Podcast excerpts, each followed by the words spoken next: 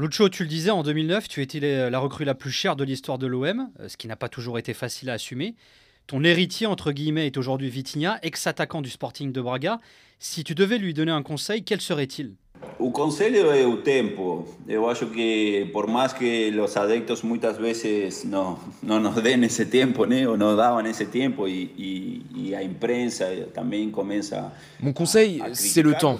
Souvent, les supporters ne nous donnent pas ce temps et la presse se met aussi à critiquer. Parce qu'on va toujours comparer un joueur avec ce qu'il faisait dans son précédent club. Ce sont beaucoup de changements pour un joueur. Même s'il était déjà en Europe, c'est une culture différente, une langue différente, un style de jeu différent entre le championnat français et le championnat portugais.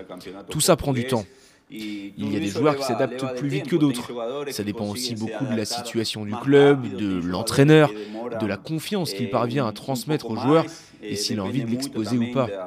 Pendant que certains disent qu'il est la recrue la plus chère, qu'il a la pression, je pense qu'il faut qu'il essaie de faire ce qu'il faisait dans son précédent club et qu'il ne pense pas à ce qui se dit. Ce sera beaucoup plus facile.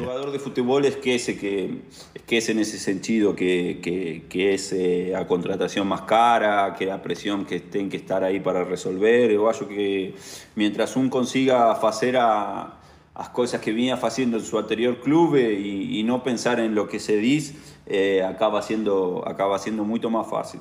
Tu le connais bien, euh, Vitinha Lucho. Tu penses qu'il va s'imposer à Marseille Es un jugador técnicamente muy, muy bon. Mm, obviamente que, que llega a un club con, con la necesidad de, de, de ser un, Oui, c'est un joueur très bon techniquement.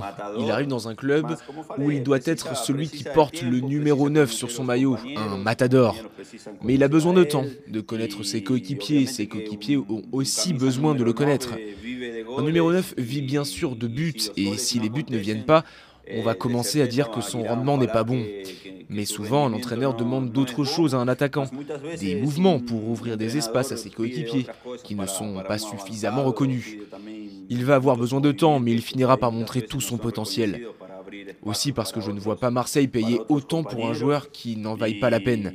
Le temps donnera raison.